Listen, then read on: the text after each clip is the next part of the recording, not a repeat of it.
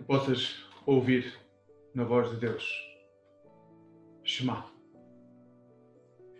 O texto que hoje vos trago encontramos-lo em Atos dos Apóstolos, no capítulo 17, a partir do versículo 22.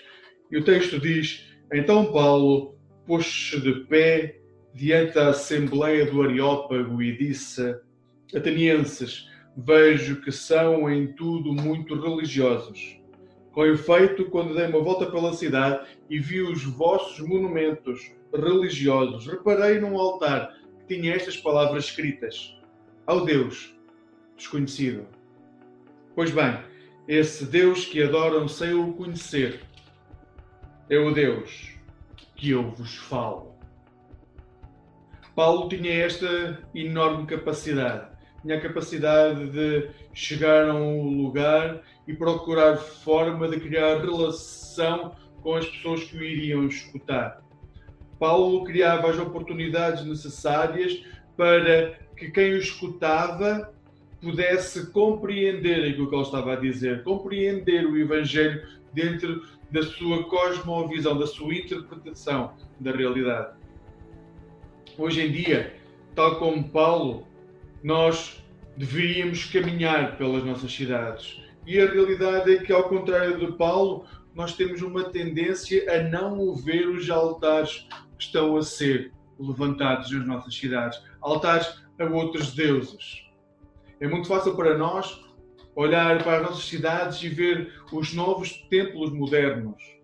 É fácil ver os centros comerciais como um templo moderno.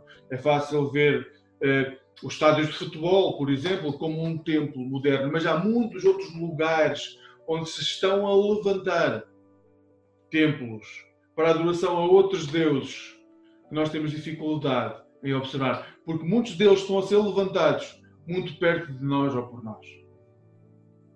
Basta ver a questão do consumismo. Basta ver a questão da liberdade sexual. Basta olhar e ver a forma como a sociedade impõe uma meritocracia que passa por cima das pessoas. Hoje há imensos templos a serem levantados em honra de outros deuses, e não o Deus que se manifesta em Jesus Cristo. Porém, a nossa função como discípulos de Jesus é poder olhar para o mundo que nos rodeia. Sim, olhar para o mundo e ver os templos que estão a ser levantados em honra de outros deuses, mas também olhar para o mundo que nos rodeia e dizer que há um espaço onde o Deus que se manifesta em Jesus Cristo, o Deus de Abraão, Isaac e Jacó, o meu Deus e o teu Deus, continua a ser desejado, procurado. Hoje, convido-te a olhar para o mundo que te rodeia e, tal como Paulo, tentar encontrar onde estão escritas as palavras ao Deus desconhecido.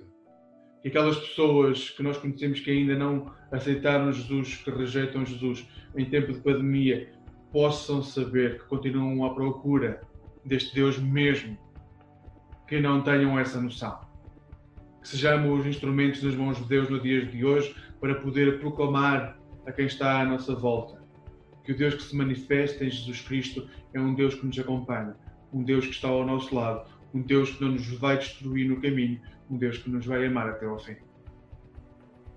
Que Deus te possa guiar neste dia. Amém.